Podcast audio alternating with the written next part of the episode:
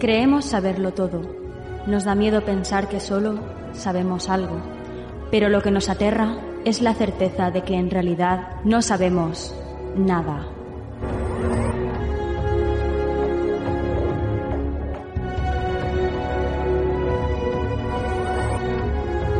Sígueme por los canales que atraviesan la oscuridad. Remaremos sin descanso. Iluminaremos juntos los caminos de la noche, abriéndonos paso por el canal del misterio.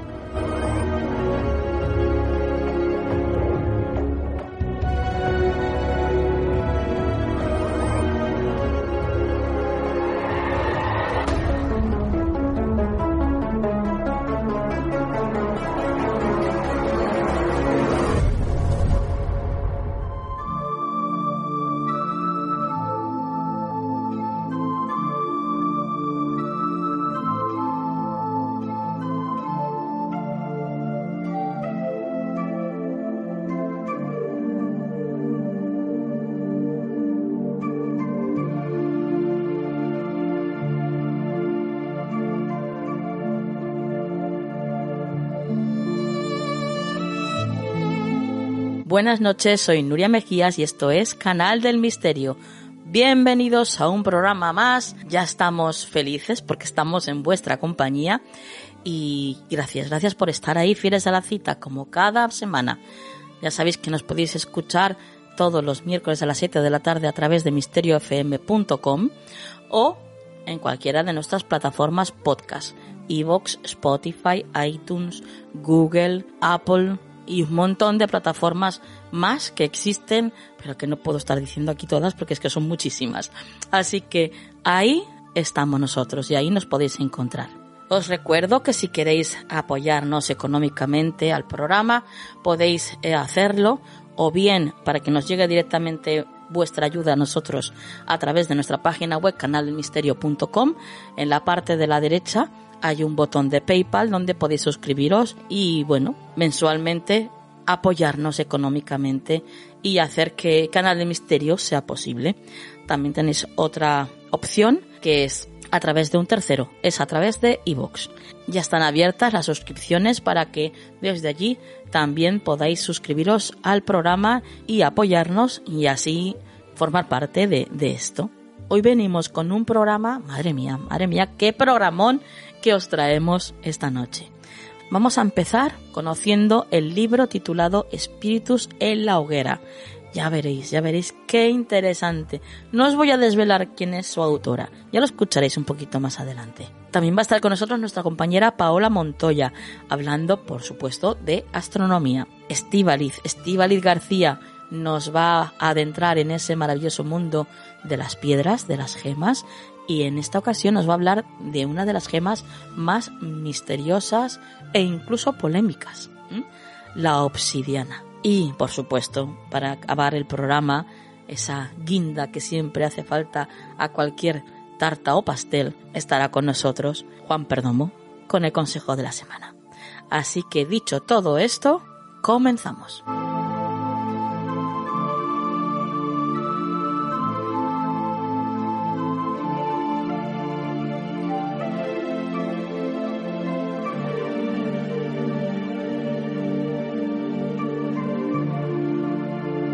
¿Quieres ponerte en contacto con nosotros?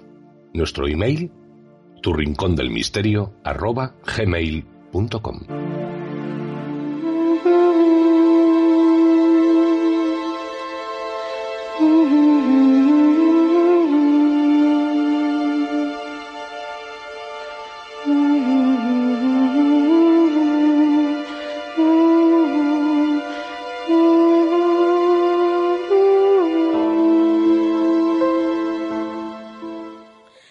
Conocéis esta sintonía, ¿verdad? Bueno, pues sí, sí, sí, está con nosotros Tessa Romero. Buenas noches, Tessa. Hola, Nuria, buenas noches. Estoy súper feliz de estar con, contigo esta noche, con todos los oyentes otra vez, con todo el equipo ese maravilloso que hay detrás, haciendo que todo funcione de maravilla y, muy feliz. Me encanta, me encanta estar con vosotros. Así que muchísimas gracias por darme la oportunidad de estar aquí. Yo estoy también felicísima porque además en esta ocasión estás con nosotros para presentarnos a tu nuevo hijo, Tessa. Nuevo niño, eres Tita. pues sí, pues a ver, Tessa, tú eres escritora, eres periodista y socióloga. Y bueno, hemos hablado mm, un millón de veces en este programa de tu primer libro, 24 minutos en el otro lado, Vivir sin miedo a la muerte, que además ya lleva más de un millón de lectores y, el libro en el que es un libro en el que narras tu experiencia, tu, tu experiencia cercana a la muerte, tu ECM. Eh, pero eh, hoy vienes, como decía, para presentarnos pues tu último libro, Espíritus en la hoguera. Cuéntanos, ¿cómo se crea este libro? Bueno, pues Espíritus en la hoguera es una especie de, no exactamente segunda parte ni continuación, es decir, se puede leer aunque no hayas leído eh, 24 minutos en el otro lado. Porque tras mi, mi experiencia cercana a la muerte, como dije en mi primer libro y os he contado siempre a vosotros, he acompañado a enfermos terminales y, a moribundos. He estado en hospicios, hospitales, he visto de todo, ¿no? Y he visto muchas, eh, muchas situaciones de misterio en las que en las que te planteas las preguntas que el ser humano lleva haciéndose desde su existencia, ¿no? que, hay después de la muerte, etcétera, todo lo relacionado pues con la muerte y la enfermedad, ¿no? Si hay vida después de esto, etcétera, todo eso. Entonces, eh, de alguna manera también quería, eh, en base a todos los correos que recibo de, mis lectores de todo el mundo, con una serie de preguntas, y me di cuenta un día que, yo estaba escribiendo otro libro que, bueno, ya publicaré más adelante, pero eh, todos me hacían las mismas preguntas. Entonces, de alguna manera, mm, sentía, me sentía como impotente porque no podía a, a, todos los que me escriben siempre contesto, pero me, me imaginaba que, que, miles de personas también se estaban haciendo esas mismas preguntas y, y, yo estaba buscando alguna manera de poder contestarlas todas de alguna manera y pensé, pues qué mejor manera que escribiendo un libro compartiendo experiencias mías personales, verdaderas, donde aquí me abro otra vez en canal y cuento cosas mías personales. Y además pues también en base a personajes reales con los que yo he tratado y han ocurrido cosas que la ciencia, para las que la ciencia hoy día no encuentra explicación, ¿no? Entonces, er, eh, de alguna manera, digamos, es un homenaje a todos vosotros, un homenaje a todos mis lectores eh, que están ahí y que se hacen esas preguntas y que siempre me dicen, pero Tessa, entonces eh, nuestros seres queridos fallecidos nos envían señales de verdad. ¿Y cómo es esto? ¿Cómo, cómo, cómo sé yo que es una señal o cómo sé yo que no es, no? las personas en coma se pueden comunicar conmigo, mira, tengo una hermana. Entonces, eh, de alguna forma yo los he escuchado, os he, escuchado y he querido rendir este homenaje a vosotros para contestar mm, todas estas preguntas, pero de una forma más literaria. De hecho, hay una historia paralela en la que se está narrando la historia de un niño, eh, de una familia que yo conocí en Costa Rica, en la selva, y, la historia de un niño que tuvo leucemia, pues está conectada con la de otro niño que años después yo conocí en uno de los hospitales, ¿no? Que iba a ver a una amiga mía. Entonces, eh, digamos que este libro es más novelado, entre comillas, que el otro, tiene más diálogos. He querido mm, eh, contar todo, todo, lo, todo, toda esta temática, pero más a que, que, hablasen más los personajes que yo, aunque yo también, por supuesto, me dirijo al lector, igual que en 24 minutos, y le cuento también mis propias vivencias y lo que yo pienso y opino sobre, sobre todos estos misterios maravillosos de la vida y de la muerte, porque como, como ya dijo alguien que pongo esa cita en mi libro, vivir es un milagro, pero morir también, ¿no? Y hablando de misterios, eh, Tessa, pues cuéntanos cómo fue ese misterio que hay en tu vida que de repente en dos países diferentes pues ya te vaticinan que bueno pues que vas a tener una experiencia cercana a la muerte. Pues, mm, como ya sabéis todos, yo no creía absolutamente nada. Yo era muy escéptica e incluso siempre decía, hay que ver la gente, las historias que se inventa diciendo que ha tenido una experiencia cercana a la muerte y todo, ¿para qué? Para, para llamar la atención, pensaba yo, ¿no? Y entonces, como eh, algunos ya sabéis que yo soy cooperante de ayuda internacional humanitaria, pues en, en, en uno de mis viajes a Cuba, Visité una santera, sentí curiosidad, aunque no creía en nada, pero bueno, sentí curiosidad y fui. Entonces esta santera vaticinó mi futura muerte y regreso a la vida y además de una manera muy espectacular. Y hay que leer el libro hasta el final porque adivinó cosas que yo decía, es absolutamente imposible que lo sepa. O sea, no puedes saberlo. Sí. Luego, en la misma selva, eh, con esta familia a la que yo conocía y a la que he querido muchísimo, pues eh, la anciana, Mamadori, la abuela de la familia, que decían que era una hechicera, es algo que nunca se llegó a demostrar, pero parece ser que lo era. Desde luego lo que se hizo fue adivinar también, después que la santera de Cuba, que yo iba a morir, que iba a regresar por alguien eh, para dar mi vida por ella. Y claro, yo decía, madre mía, la gente está fatal. Claro, yo lo que pensaba en ese momento. Digo, claro, claro. Yo, yo, yo, nunca me creía nada de esto. Decía, oh, que, que, que, yo flipaba, ¿no? Sí, sí. las cosas que me pasan a mí. Y, y, luego el tiempo. El tiempo les dio la razón y, y resulta que todo lo que me dijeron era cierto, ¿no? Lo que es la vida. Entonces te das cuenta de que la vida te va dejando miguitas de pan, te va mandando emisarios, personas, te va mandando mensajes a través de personas, pero que, que nada, que, que, yo no me enteraba, o sea, yo no me enteraba para nada y tuve que, tuve que experimentar esa, esa experiencia cercana a la muerte para finalmente comprender todo lo que había detrás de ella, ¿no? Pero es increíble eh, y un día precisamente eh, la, eh, la última vez que fui al dentista, me estaba contando, él no sabía nada, ni siquiera, porque era uno nuevo, el otro estaba de vacaciones, ni siquiera sabía que, que yo soy escritora, ni nada de eso, no me conocía, era la primera vez y le estaba comentando al otro compañero, y yo, claro, estaba anestesiada, no podía hablar, y estaban los dos hablando, todo esto fue días antes de que entrara el libro en maquetación. Sí. Comentándole uno al otro que habían estado en Cuba con su novia, no sé qué, no sé cuánto, y que resulta que le había adivinado una joya que tenía la madre en su casa de campo, no sé qué, no sé cuánto, y que dentro había un mensaje que le había dejado la abuela y tal, y ellos decían, esta mujer está, bueno, fatal. Sí. Tanto verás. Y dice, pero es que cuando llegamos a España resulta que acertó en todo y luego pues eso cambió la vida de la familia. Y claro, yo estaba allí, imagínate, la boca anestesiada, deseando hablarles y decirles, claro. pero me pasó lo mismo. O sea, sí. exactamente, es una cosa muy, muy parecida. Uh -huh. Y tampoco creía en nada. Entonces, eh, luego ya hablas con más personas y, y claro, yo eh, me he dado cuenta de que el tema este de la santería, hay muchos tipos de santería, por supuesto, ¿no?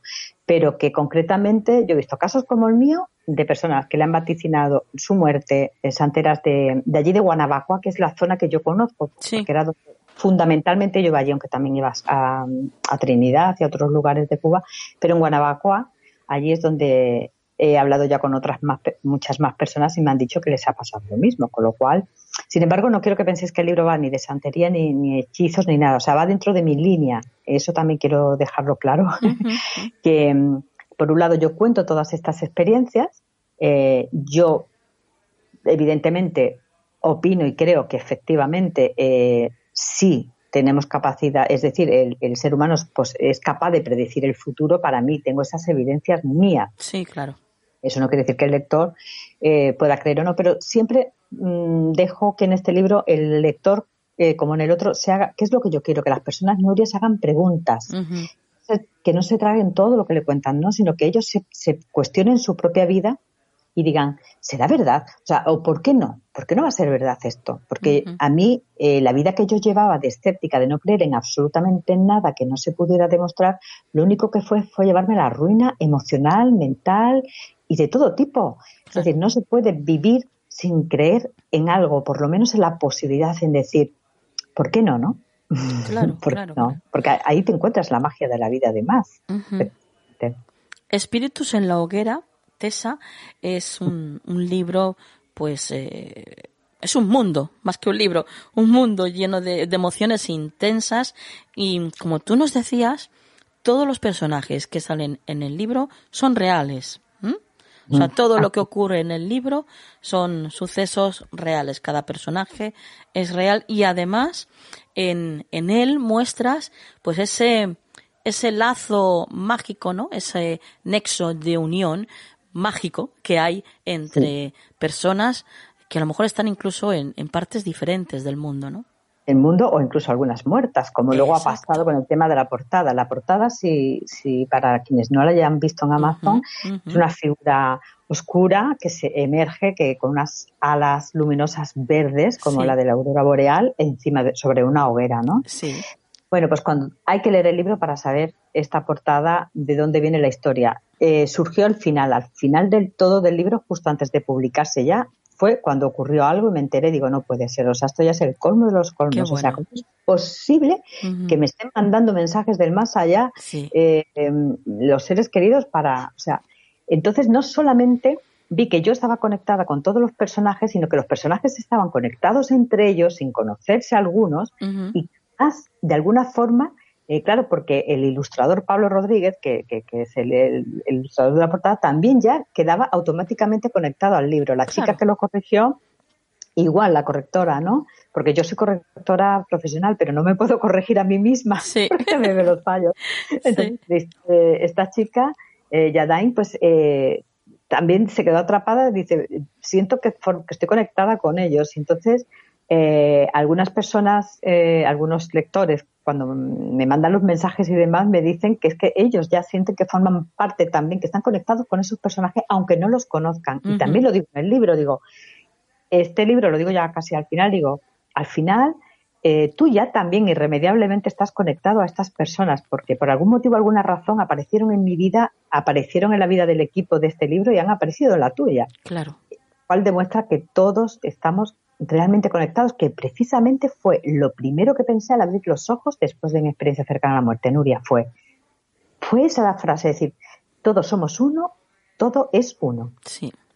Que, eh, claro, cuando, cuando me escuchó un médico que estaba allí mirando diciendo, madre mía, esta se ha quedado tocada de todo, claro. pero es que, claro, diría, madre de Dios, esa fue mi primera frase, pero es que es cierto, es totalmente cierto. y ese libro eh, Mm, ves cuando lo vas leyendo, a medida que lo vas leyendo, te das cuenta de otra. Y creas eh, cuenta de eso, creas una puntualización, Nuria, porque tiene un subtítulo también que es La esperanza en el duelo y la enfermedad. Sí. Porque tenía que, tenía que centrarme en, los aspectos que más me ha pedido a mí mis lectores, que son el duelo y la enfermedad. Claro. Sin embargo, sin embargo, eh, como mm, lo podéis ver incluso en algunas opiniones de Amazon, sirve para cualquier persona que esté pasando un mal momento en su vida, que sienta tristeza, depresión, que tenga una ruptura amorosa, que sienta que está rota por lo que sea. Entonces este libro te conecta contigo, te conecta con la magia de la vida, te da esperanza sobre todo, ¿no? Qué bien. Y, mm, y no sé, la verdad es que yo, mira, me emociono mucho porque ya van 36 opiniones y cada vez que veo algunas que es que lloro literalmente porque digo qué cosa tan bonita la gente eh, dice libro mm, porque les, les estoy ayudando no eh, si quieres puedo comentar algunos títulos que tengo por aquí. Bueno, desde aquí, desde luego, lo primero que vamos a hacer es invitar a todos aquellos que, que adquieran el libro, desde luego, a que compartan sus opiniones con, con el lector, en este caso contigo, Tessa, porque es lo que tú dices, o sea, es es en parte la gran recompensa que tiene el escritor, ¿no? El, el ver ese feedback, el ver cómo, pues cómo el lector eh, ha acogido, ¿no? Ese, esa obra, de qué manera le ha podido incluso a lo mejor cambiar algo en su vida o en su manera de pensar. Uh, eso, es, eso, es, eso es grandísimo. Si para cualquier escritor es, es tremendo, para mí, que un médico un día me dijo, usted señora, váyase a su casa, que le quedan tres telediarios, no sirve para nada más todavía, es una recompensa multiplicada por, no exponencialmente no se puede decir cuánto. Cuando el otro día una, una opinión de Estados Unidos de una chica que me escribió además, que es enfermera, y me dijo, mm, bueno, que estaba pasando un momento de su vida espantoso, horrible, que quería morirse y todo, pero que mis dos libros le habían ayudado a reponerse, a volver al trabajo, a cuidar de sus dos niños pequeños, a tomar el, a coger el toro por los cuernos y que había cambiado su vida. esa frase me la dicen mucho los lectores, que mis libros les están ayudando a cambiar sus vidas hacia sus sueños, que es lo que yo quiero, que la gente vaya hacia sus sueños. Entonces, para mí es súper importante las opiniones, para mí, para mí en primer lugar, por supuesto, porque me estáis ayudando a mí a decirme, Tessa, que no, no, no estás muerta, que no, eh, que tú sentías que no valías nada, pues oye, que sí, que pa'lante, que, que estás, que tienes una vida útil, que es lo que yo quiero, tener una vida útil. Y además, con vuestras reseñas también ayudáis a esas personas que están sufriendo y que al leer vuestras opiniones dice, pues este libro es para mí o no es para mí, ¿no? Porque claro. hay personas que están sufriendo eso, eh, duelos, pérdidas de seres queridos, enfermedades mortales o una enfermedad, a lo mejor no mortal, pero está muerta de miedo, una ruptura, no encuentra sentido a su vida, siente tristeza, no encuentra magia a la vida, pues este libro le va, son, eh, como alguna dice, medicina para el alma, ¿no? Ese es, medicina para el alma. Tessa, antes nos has hablado del subtítulo, ¿vale?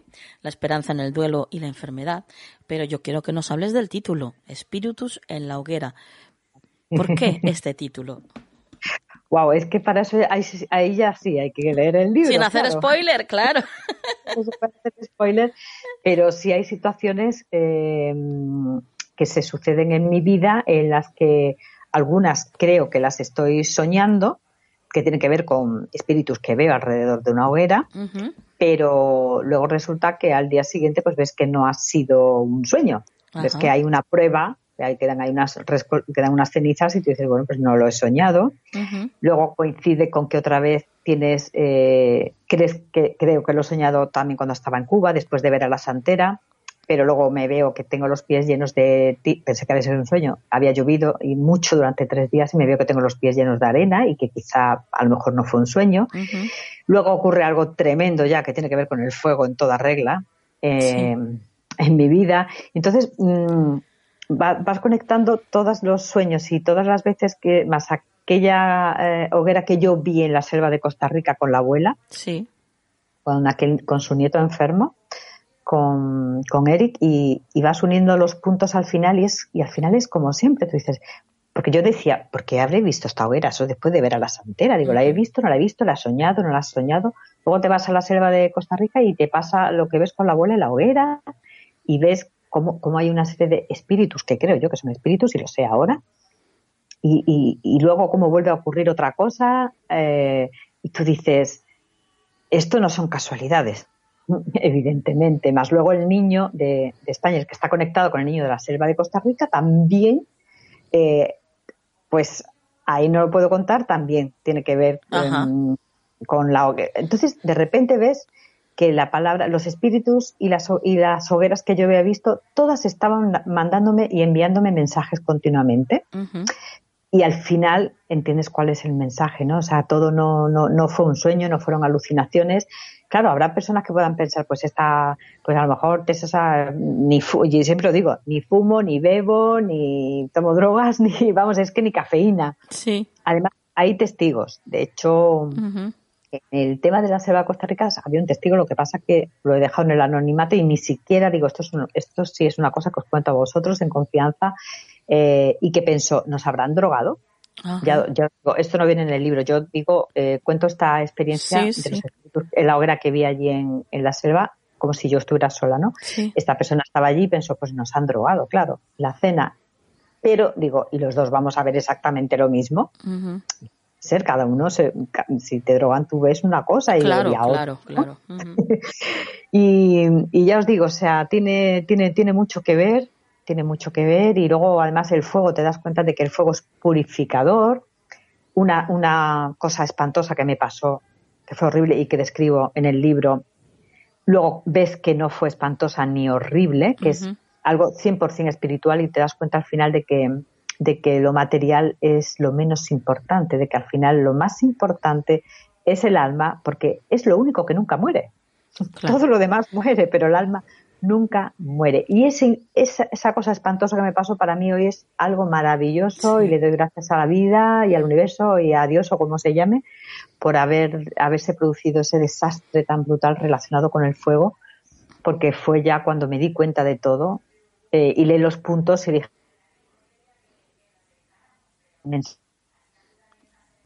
ya sé que, realmente lo importante es, el alma, ¿no? Es el alma y el alma de nuestros seres queridos, el alma de las personas.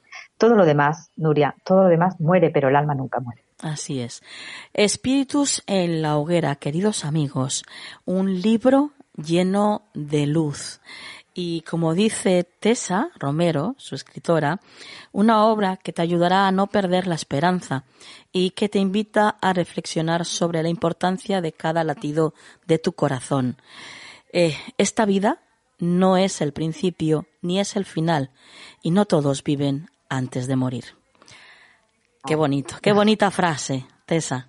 Es que es así, es así. Y por supuesto los amantes del misterio también tienen aquí su buena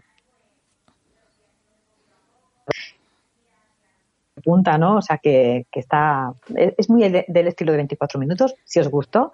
Yo espero que os guste este tanto o más que el otro, porque este es más narrativo, ya os digo, tiene más, más personajes, más diálogos, más tipo novela, ¿no? Digamos. Perfecto. Pues, eh, Tessa, me ha encantado, me ha encantado descubrir, pues, este último libro tuyo aquí en Canal del Misterio. Y bueno, pues ya sabes que cuando quieras, aquí eres bienvenida. Ya lo sé, ya lo sé. Así que nada, yo os espero. Ahora mismo el libro, mira, solamente está disponible en Amazon. Y si alguien lo quiere dedicado como siempre o quiere contarme, como siempre os digo, yo estoy abierta, me encanta que me contéis vuestras experiencias, vuestras inquietudes, si os puedo ayudar en lo que sea. Eh, y, o si preferís el libro dedicado, os doy mi correo y, os lo mando, ¿vale? Perfecto. Info, info arroba tesarromero.com, tesa con dos s, info arroba tesarromero.com. Muy bien. Bueno, pues eh, dicho y hecho, la verdad es que yo sé, yo sé que este va a ser otro éxito, ¿eh? como, como 24 minutos en el otro lado. Lo, lo tengo clarísimo, Tessa. Bueno, 24 minutos se está vendiendo ya más en Estados Unidos que en España. Madre mía. Sí, sí, sí, yo estoy un poco alucinando desde hace, sí, poco a poco, de forma progresiva, pero ya se está, ya, ya este mes se está vendiendo más en Estados Unidos, aunque bueno, allí como hay millones y millones de libros, pues evidentemente en el ranking no está bestsellers ni nada de eso, ¿no? eh, siendo honesta, las cosas como son, en el ranking a lo mejor lo ves ahí un poco lejos, pero oye, pero ya, ya, ya lo están leyendo más personas allí que aquí, ¿no? Entonces, oye, pues, me, me, hace sentir orgullosa de que, de que todo el sufrimiento que yo pasé pues sirvió para algo. Claro. Puede llegar más gente, ayudar no solo a gente de España, sino a gente también de otros países y eso, eso me llena de, de satisfacción tener una vida, pues, como dije, útil. Uh -huh. Y tan feliz de haber estado contigo, Nuria, que te echaba mucho de menos. Eh, nosotros también a ti, Tessa. Por favor, sigue escribiendo, por favor. Bueno, bueno, bueno, esa es la frase que, que todo el mundo me dice, así que me lo tomo como una señal alta y clara, vamos, sí, sí. del universo. Es que todo el mundo me dice lo mismo. Tessa sigue escribiendo, porque a veces le pido señales a, a, al universo y digo, bueno, mandadme una señal y de repente ese día 15 personas. Tessa sigue escribiendo. Digo, bueno, ya me he enterado de la tercera, ya vale. bien, bien. Buenas noches, Tessa. Buenas noches, feliz noche a todos, os quiero mucho.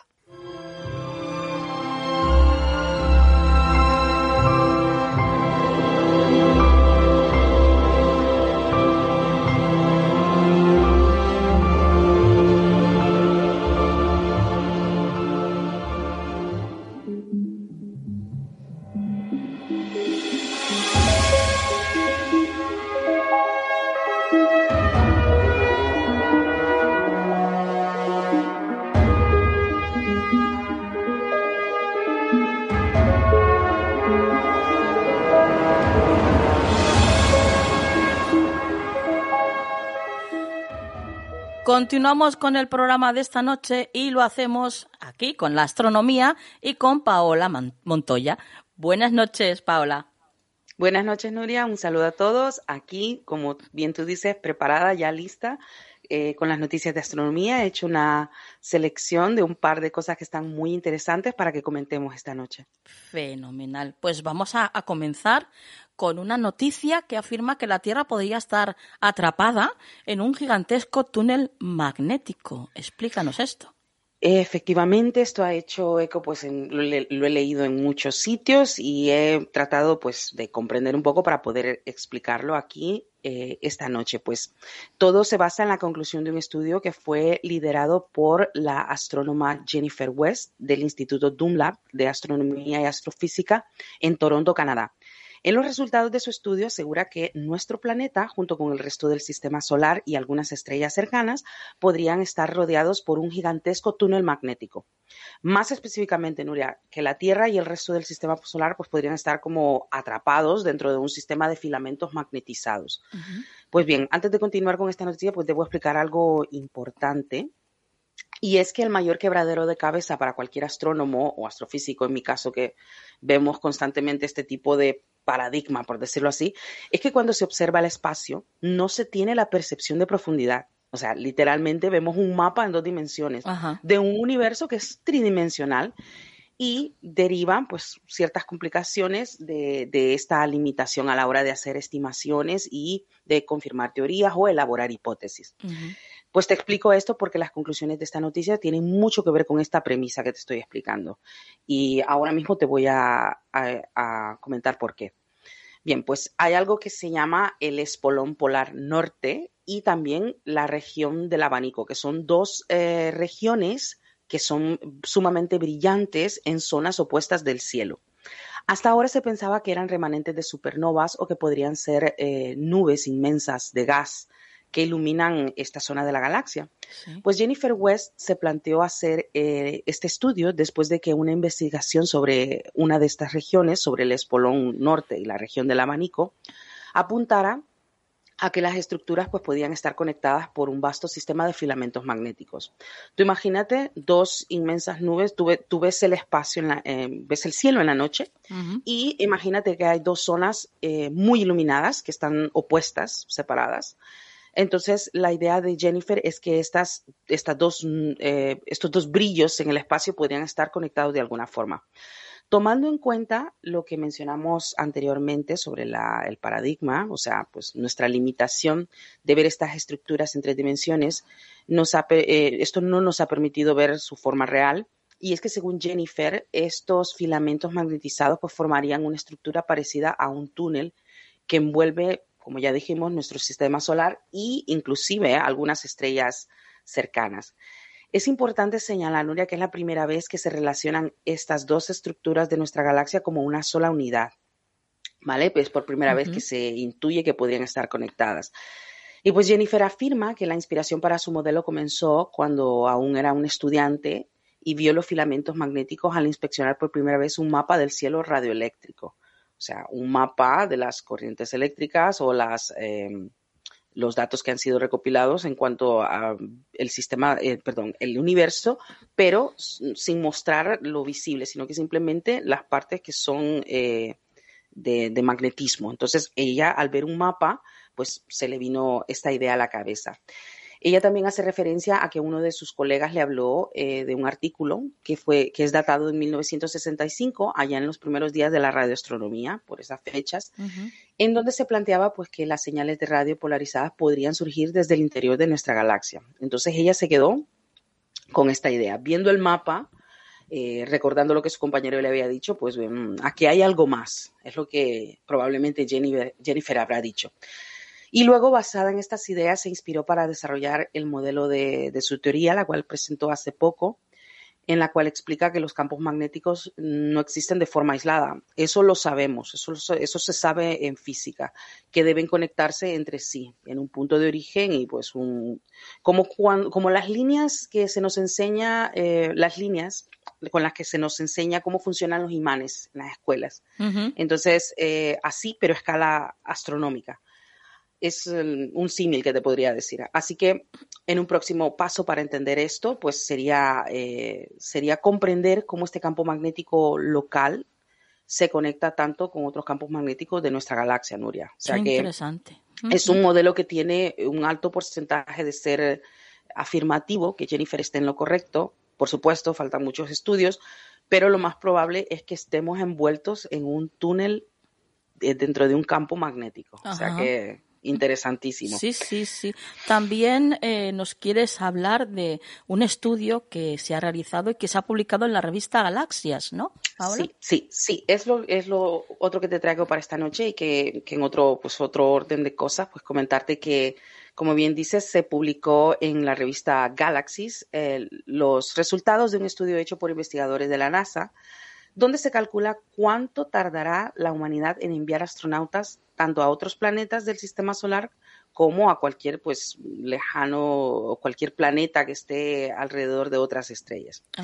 Pues bien, basándose en datos empíricos sobre el avance de la exploración espacial, el investigador Jonathan Young y sus colegas del eh, Jet Propulsion Laboratory en California han creado un modelo que es capaz de calcular cuánto tardará la humanidad en establecer colonias tanto en el sistema solar como en diferentes planetas alrededor de otras estrellas. Pues bien, tomaron en cuenta muchas áreas del avance científico, como por ejemplo el poder de los procesadores informáticos, que durante, bueno, tomaron en cuenta los de las últimas seis décadas, los, datos de las últimas seis décadas.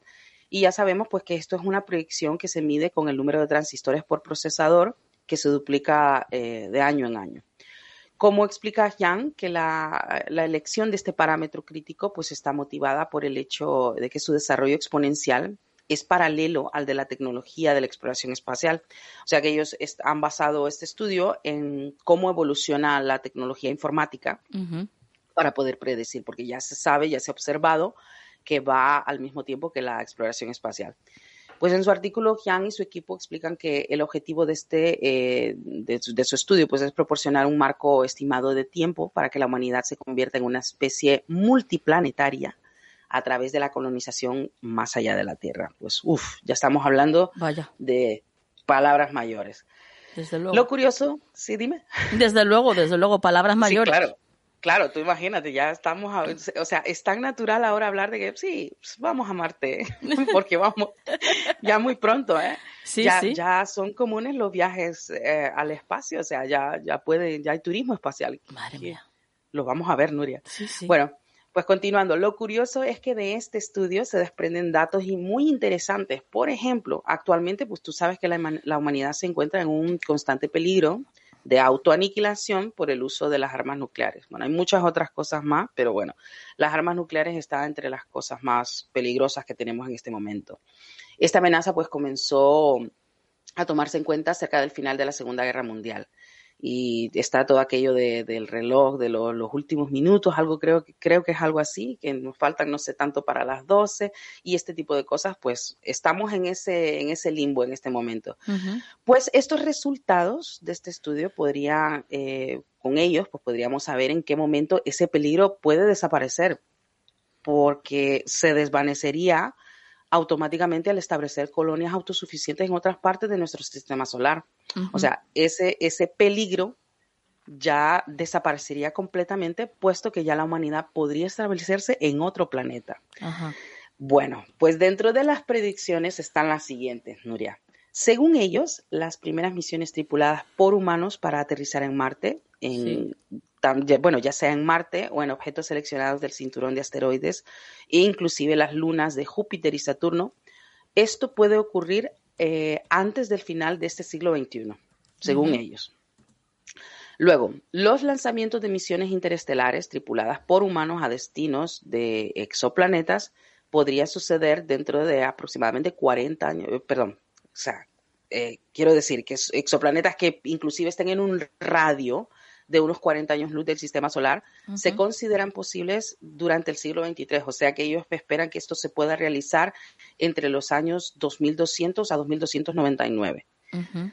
Siguiendo, el lanzamiento de misiones intergalácticas, o sea que se pueda viajar a otra galaxia, lo prevén para finales del siglo 24. Esto es entre los años 2300 hasta el 2399. Uh -huh. Y también pues se atrevieron con fechas muy precisas. Más concretamente, Nuria, el estudio prevé una misión tripulada a Marte para el año 2038, seguida de las primeras misiones al cinturón de asteroides en 2064 y a las lunas de Júpiter y Saturno en 2076 y 2086 respectivamente. Ahora bien, ya el salto interestelar, o sea, viajar a otras estrellas, a otros sistemas solares, según ellos, pues nos llevará más tiempo. Uh -huh. Pronostican que los primeros humanos podrían llegar hasta Próxima Centauri, que es la estrella más cercana a la Tierra, que está a tan solo 4,2 años luz. Eh, esto podría suceder en el año 2254. Madre mía. Poco después, es que me, me, lo estoy imaginando, ¿sabes? Y es como de, ya no es ni ciencia ficción, ya no, es no, no, es mucho más allá. Futurista, es que es impensable. Bueno, uh -huh. poco después, en el año 2270, indican ellos que vamos a triplicar esa distancia para alcanzar Tau Ceti, que está a 12 años luz de la Tierra. Y 20 años más tarde, en 2290, pues estaríamos ya en condiciones de enviar astronautas al sistema planetario de TRAPPIST-1, que no hemos hablado de él aquí, pero yo hice un interesante estudio de este sistema planetario ¿Sí? eh, durante estuve en la universidad y eh, está a cerca de 40 años luz de distancia de nosotros y cuenta con siete planetas rocosos, tres de ellos, Nuria, que tienen condiciones aptas, o sea, que están wow. en la distancia Vaya. perfecta de su estrella para poder albergar vida. Esto es interesantísimo, deberíamos sí, hablar de ello un día de esto. Pues sí, sí, desde luego. Pues bueno, Continuando, casi un siglo después, en el año 2383, este estudio dice que estaremos en condiciones de alcanzar cualquier destino que esté a un radio de 15.000 años luz de distancia, convirtiéndonos ya en una especie intergaláctica. Tú imagínate eso. no, no. esto, esto sí que ya, ya nos hemos saltado, pero. Me explota la cabeza. o sea, así de claro. Bueno, y para finalizar, eh, como, dato de cierre de esta noticia, pues te comento que en este sentido los científicos eh, nos recuerdan que unos 14.000 años luz es la en la dirección de Sagitario, o sea, en la dirección de Sagitario en, lo que es el zodiaco. Sí, la constelación. Exactamente. Pues se ha sugerido una región que podría dar cabida a vida compleja, incluso a una civilización tecnológicamente desarrollada. ¿Cómo te has quedado? Muerta. Tú dime, sí, es por la, es que esta zona es, eh, tiene las condiciones especiales para poder albergar vida, es abundante en hidrógeno como es, hidrógeno y carbono como es la zona en la que está nuestro sistema solar. Entonces, claro, lo que es aplicando la ecuación de Drake, probablemente la nueva, con nuevos factores, pues sí que se multiplican las posibilidades de que haya vida en esta zona de nuestra galaxia. Qué bueno. Y así están las cosas, Nuria. Menudo estudio. Muy pronto. y hemos empezado, estamos tocando, pero el inicio de esta era espacial, donde ya los viajes turísticos al espacio ya están, ya son posibles, ya son una realidad. Y simplemente, pues hemos, esta noche te he traído con este estudio lo que es un mapa, como un sumario de lo que va a suceder, según ellos, en los próximos siglos. Claro, de, en cuanto lo a que viene todo esto, claro, ocurrirá. Eh, si, si no ocurre lo que dice Juan José Benítez que va a ocurrir en el 2027, dichoso meteorito. Bueno, aparte de que eso es un peligro latente que está ahí, que vamos, eh, hay un mínimo porcentaje, pero el porcentaje matemáticamente existe. Y ahí está. Bueno, compañera, tus vías de contacto. Muy bien, me pueden encontrar en Twitter como Pau Montoya29, también estoy en Instagram como Pau Montoya29 y en Facebook en la Administración de Astronomía en tu bolsillo. Perfecto, pues compañera, como siempre, un enorme placer el tenerte en el programa y que vengas a, a explicarnos esto todo tan bien como tú lo haces. Y hasta la próxima. Hasta la próxima, con todo el placer del mundo, un abrazo a todos.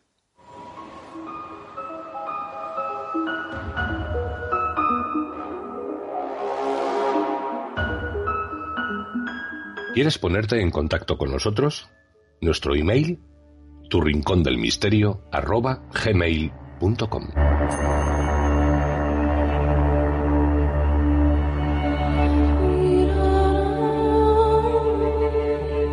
La magia de las piedras en Canal del Misterio.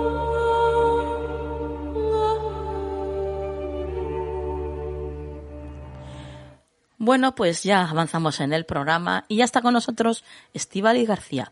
Buenas noches, Estivaliz. Hola, buenas noches, Nuria. Eh, ¿Qué piedra nos traes hoy? ¿Qué gema?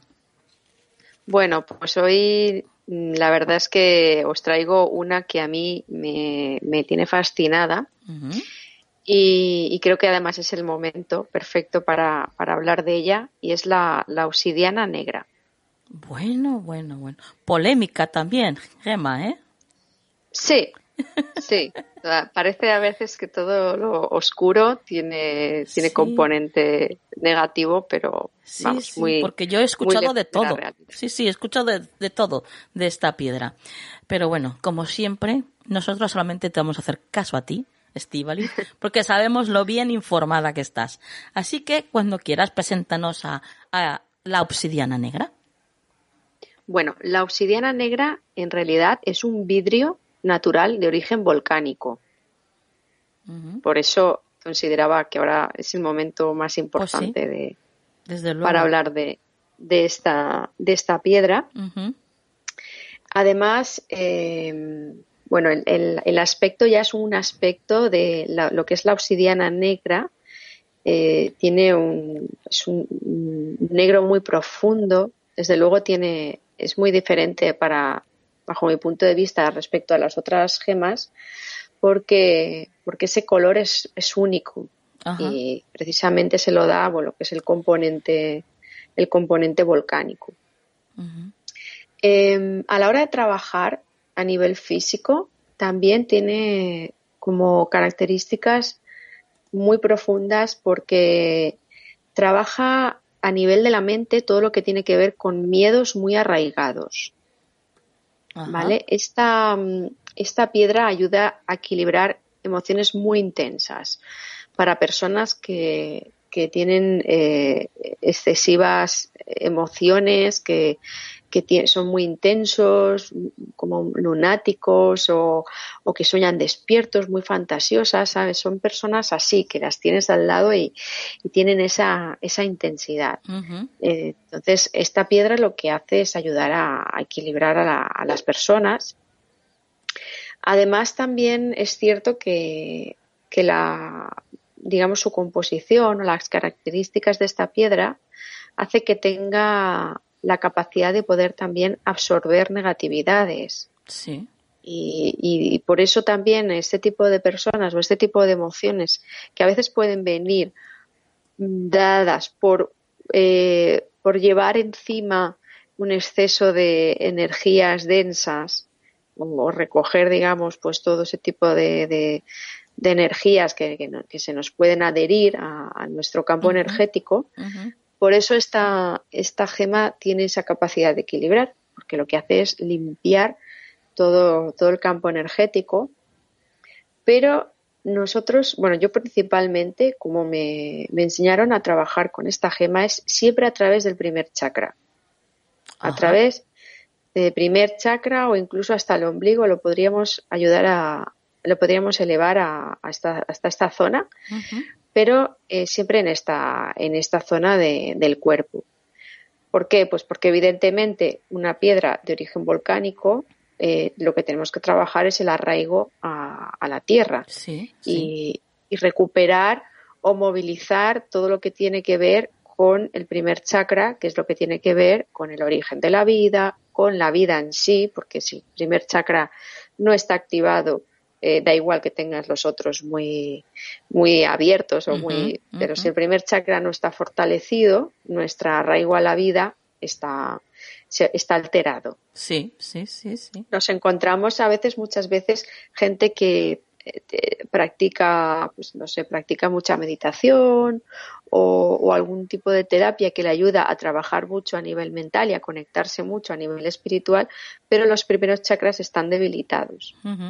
Con lo cual lo que intentamos siempre es, es, trabajar todo esto, ¿no? Em, ¿Qué más cosas? Bueno, pues representa también pues lo que comentaba, lo más profundo de la tierra. Despierta conexiones espirituales. Tiene una representación que se le dice como el espejo del ser, o el espejo del alma. Con lo cual, ¿qué ocurre cuando trabajamos con esta, con esta gema? Que también refleja miedos, refleja inseguridades, refleja la parte como más oscura o, más limitada de, uno mismo. Sí, como, como la parte sombra, ¿no? De nosotros. Efectivamente. Además, mm, me hace mucha gracia porque entendemos muchas veces que nuestra parte sombra como si hubiera que hacerla desaparecer. No nos gusta que la, evidentemente, claro, lo, lo malo de uno no, a nadie le gusta, pero al final lo que yo estoy observando últimamente es que no, tampoco agradecemos esa parte, que tiene mucho más que ver con nuestro niño interior que con una parte negativa nuestra. Es como la parte más inmadura que a, veces no termina de encajar con, lo que es el, el, periodo o el proceso de madurez de las personas por circunstancias y ocurre que esa esa infancia o esa niñez o esa adolescencia es la que tiene que eh, afrontar la, vida adulta. Y muchas veces eso eh, descoloca mucho. Por eso tenemos a veces esos altibajos de decir, ostras, una persona que de repente está bien y de repente pues no, no actúa con, con coherencia, con madurez. Claro, incluso esto es lo que nos hace también no querer ver esas otras partes de nosotros, ¿no? Que, pero que sin embargo, pues, pues están ahí, evidentemente, y por eso también se le llama, en, bueno, en, en varios lugares he visto que se le llama la piedra de la verdad, a la obsidiana. Efectivamente. Por eso cuando trabajamos con esta gema hay que trabajar también mucho la parte del niño interior porque, porque es como una especie de, de cohesión con esa sombra que no queremos ver. Y lo que hay que hacer con la sombra no es solo es mirarla directamente, sino además cuidarla y, mimarla porque es la que, la que ha estado ahí también siempre. y, y el ver esto a veces da mucho miedo y por eso esta gema es, para mí es muy importante poder trabajarla en, en consulta porque es, es, una, es un proceso y un trabajo muy profundo y, pero también muy liberador. Entonces, además, yo lo que es una de las gemas que, por ejemplo, nunca llevaría colgada o en un, no sé, en algún valorio así de estos que pendientes, anillos. Para llevarlo siempre, ¿no? No, no lo llevaría. No, no. Para mí estas gemas las, las siempre las tengo eh, para trabajar, nunca las llevo encima. Y una de las, las la única parte que sí que puedo trabajar con algunas personas si, si estamos trabajando en consulta son las ombligueras, que son unas piedras que tienen una forma como de, de media esfera y se mete en el ombligo, se sujeta con, a veces con esparadrapo para que no se mueva. Y si el trabajo que vas a realizar es, es un trabajo más profundo y quieres mantener más en el tiempo, puedes trabajar con la ombliguera. Una de las cosas que puede conocer mucha gente, porque hay un libro muy, muy bonito sobre este trabajo, que es el huevo de obsidiana. Sí. No sé si tú lo conoces. Sí, que hay que introducírselo, ¿no? En la vagina. Efectivamente. Eh, también, también es un trabajo potente y, también es importante. Yo también recomiendo hacerlo acompañada, porque este, este trabajo Ahí yo he conocido casos que se han tenido que ir al médico a decir esto no sale ni, ni a la de tres. Sí. Entonces, eh, sí que es interesante eh, tener, digamos, una persona que te acompañe o un, un esquema de trabajo a la hora de, trabajar esto. Pero hay mucha gente que lo, lo conocerá, el, el, trabajo con el huevo de obsidiana. Qué interesante, la verdad es que es sorprendente la cantidad de, bueno, pues de, de, propiedades ¿no? que tiene la obsidiana. Es verdad que, eh, que también lo he leído yo por ahí, que hay veces que es conveniente usarla cuando la vas a llevar muy a menudo, pues mezclada con el cuarzo blanco o cuarzo rosa. Evidentemente sí, sí, porque el, ya, ya he comentado que, que es una gema muy potente y a mí es que me fascina, o sea, yo es que es una de las gemas que cuando la, la miro me quedo como hipnotizada de las, de las gemas que me consigue ese efecto, por lo menos en mí. Entonces, eh, sí que necesita un equilibrio. Es como cuando trabajamos una, una, un aceite esencial muy potente, una resina o una flor, una rosa, un jazmín.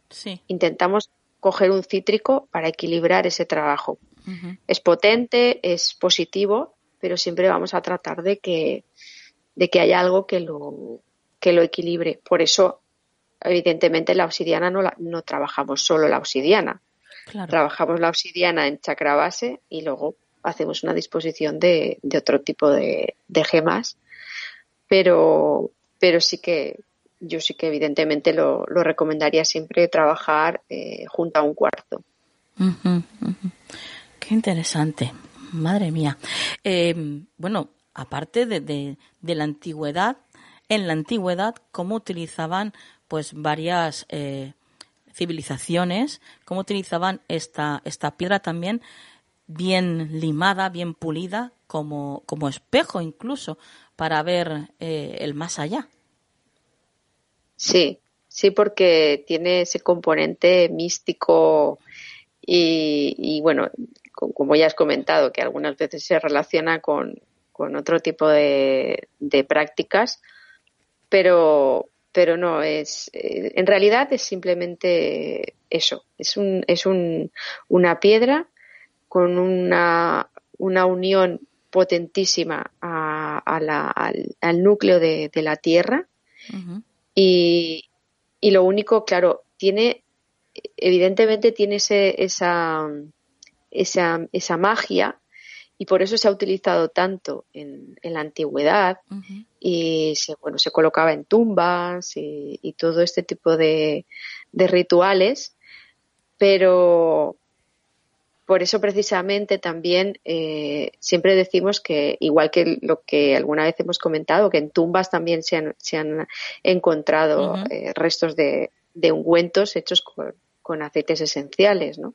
que al final es lo que ahí, hay algo que nos conecta con todo nuestra, nuestro conocimiento más ancestral y que tiene que ver con, con algo más allá de lo que, de lo que podemos eh, ver, sentir o, simplemente o escuchar, ¿no? sino algo más profundo, más espiritual.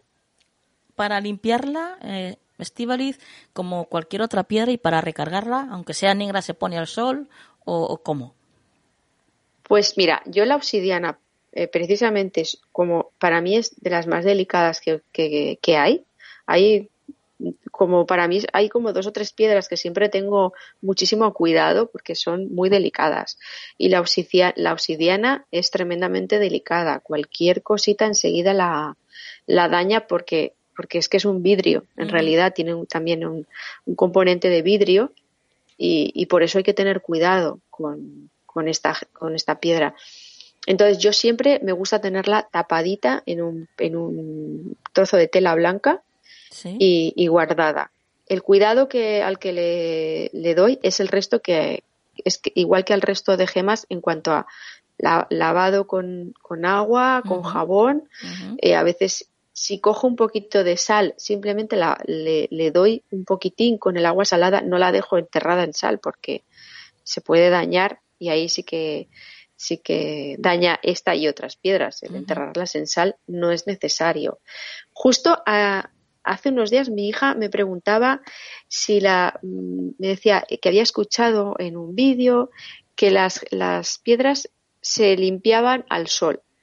Y a mí me gusta que la gente entienda también que no hay una, única cosa que, que, que, purifique o que recargue o que limpie la, la gema. Es un hay que hacer un equilibrio. Una gema, si la estamos poniendo al sol, hay que entender que le estamos aportando energía yang pura. Con lo cual, hay que buscar el equilibrio. Si lo queremos exponer al exterior, la vamos a dejar al sol y a la luna. y, con el, agua y todo esto, lo mismo. La vamos a poner en agua fresca, que le dé un poquito, las dejaremos a secar a, la luz simplemente de que entra del día ese es para mí el mantenimiento más a diario. Y si queréis hacer un, un trabajo más purificador, pues entonces las pondremos al sol, a la luna, pero vamos a buscar un equilibrio. Dejarla solo al sol o solo a la luna tampoco tiene sentido. Muy bien. La, verdad es que siempre nos dejas, hija mía, nos dejas aquí, que está, está, yo me imagino, ¿eh? a todos nuestros oyentes ahí apuntándoselo todo para no perderse nada. Pero que no hace falta, que os podéis escuchar el programa las veces que queráis. Claro, claro. Bueno, ¿estivaliza algo más referente sobre la obsidiana? Pues de momento no. Tampoco hay, hay muchas veces más información que también eh, es, tiene más que ver con, lo que es el trabajo a diario en consulta. sí. Y, pero básicamente a la hora de si queréis elegir una, una obsidiana negra para tener con vosotros, que sepáis pues cómo, cómo lo utilizamos en, una, en una sesión. Pues tus vías de contacto, compañera. Os dejo mi correo electrónico, es terapiasdebolsillo.gmail.com y ahí podéis escribirme y preguntarme todo lo que queráis. Importante que haces sesiones vía online. Sí, Ahora ya estoy trabajando con las sesiones online y, bien, muy contenta. La verdad es que está, está teniendo muy buena acogida también. Fenomenal, fenomenal. No me extraña porque eres una crack, eres una crack. bueno, compañera, Muchas pues gracias. lo dejamos aquí y hasta la próxima. Adiós.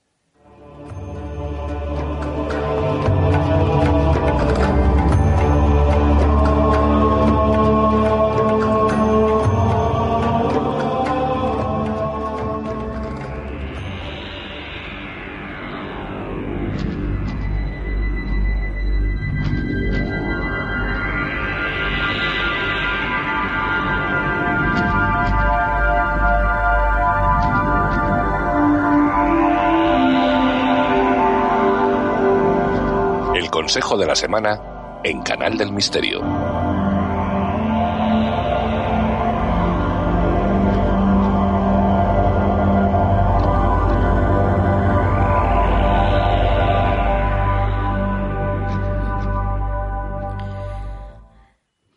Buenas noches, Juan Perdomo. Muy buenas noches, Nuria. Un placer saludarte y saludarles a todos los amigos. Una semanita más. Bueno, el placer siempre es nuestro, Juan, de eh, poder escucharte, de poder disfrutar de tu compañía y de tu sabiduría, porque aquí estás, pues, como siempre, en cada programa, para mm, aconsejarnos a través de, de, las herramientas que tú utilizas, que tú usas maravillosamente. La verdad siempre nos sorprendes porque mm, siempre aciertas. O sea, es algo impresionante lo tuyo. Y en esta ocasión, esta semana, ya me has chivado, que vas a trabajar con las runas, ¿no, Juan? Pues sí, Nuria, muchas gracias por tus palabras. Recordar siempre que yo no soy el medio, pero que la información viene de arriba, ¿vale? Que eso a mí me parece muy, muy importante siempre de subrayar. Eh, y sí, sí, toca runas, las tenía por aquí ya hace un ratito, estuve meditando con ellas, jugando con ellas, y bueno, pues como que no tenían, la pinta de ellas era de querer quedarse, vaya. Ajá. Entonces, no le vamos a hacer el feo. Pues no, no, no, no, no. Bueno, pues entonces vamos a, a ver qué nos dicen tus runas para la semana que viene, Juan.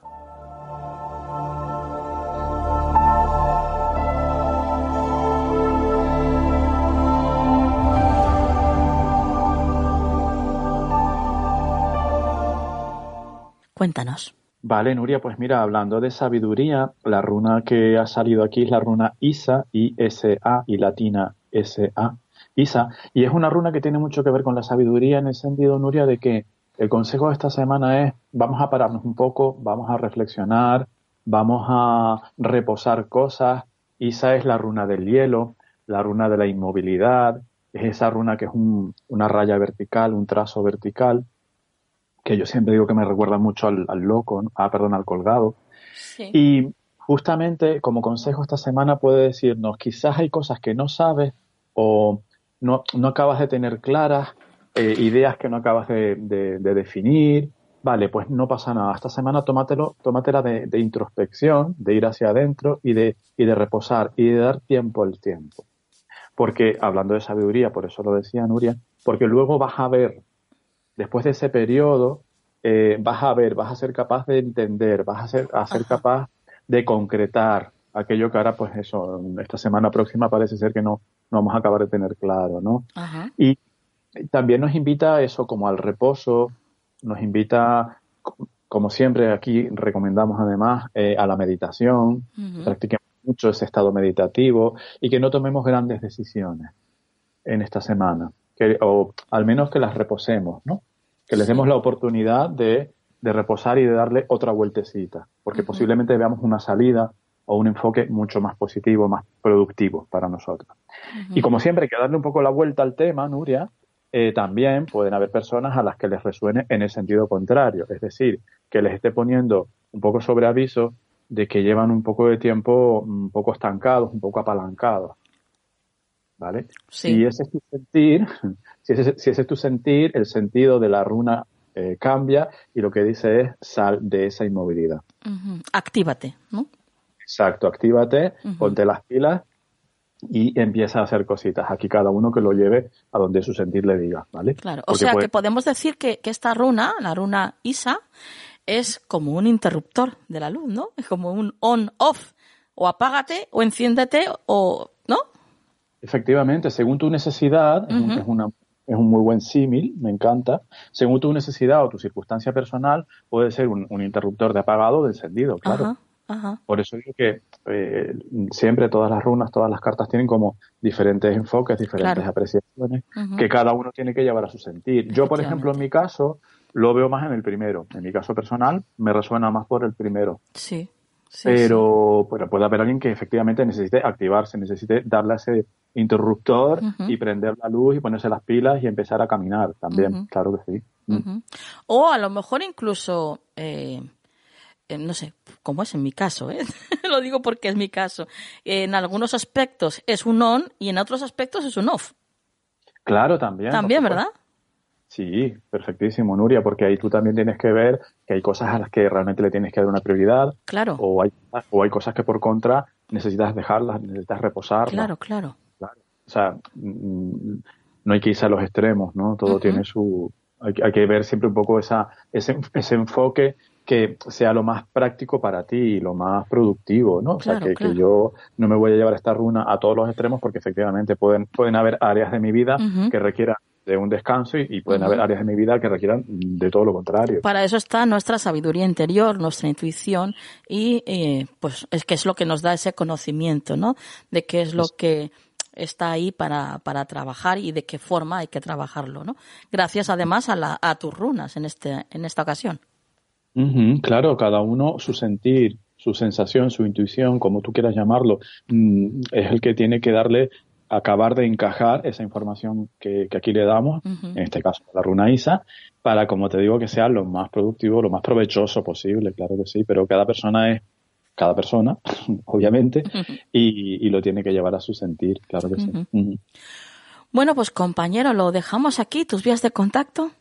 Claro que sí, Nuria, farotarot, arroba gmail.com, eh, más 34 691 402 203 y redes sociales, Skype, YouTube, Juan Perdomo. Compañero, hasta la próxima. Hasta la próxima semana, Nuria.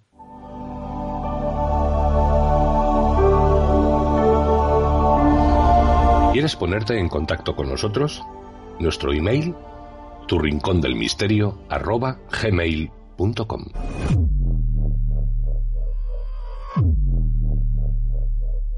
Bueno, bueno, bueno, pues ya nos queda muy poquito de programa, ya estamos dando los últimos coletazos, como aquel que dice. Y antes de llegar a la frase de la semana, os invito a todos los que nos estáis escuchando ahora mismo a que os suscribáis a nuestro canal en YouTube. Ya sabéis, somos Canal del Misterio Programa. Ahí podéis estar a tanto de, bueno, pues de vídeos que vamos subiendo. Eh, por supuesto, en canaldemisterio.com, en nuestra web, está toda la información que tiene que ver con el programa, eso ya lo sabéis. Y también voy a aprovechar la oportunidad para invitaros a mi, a mi canal de YouTube. Solamente tenéis que buscarme por Antarana y ahí veréis pues mis covers, mi música, mi parte más creativa y más espiritual. Ahí la vais a encontrar. Y ahora sí, vamos a por la frase de la semana. La felicidad no se puede ganar o poseer. La felicidad es la experiencia espiritual de vivir cada segundo con amor y gratitud.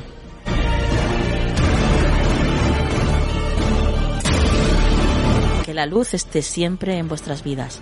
Hasta la semana que viene.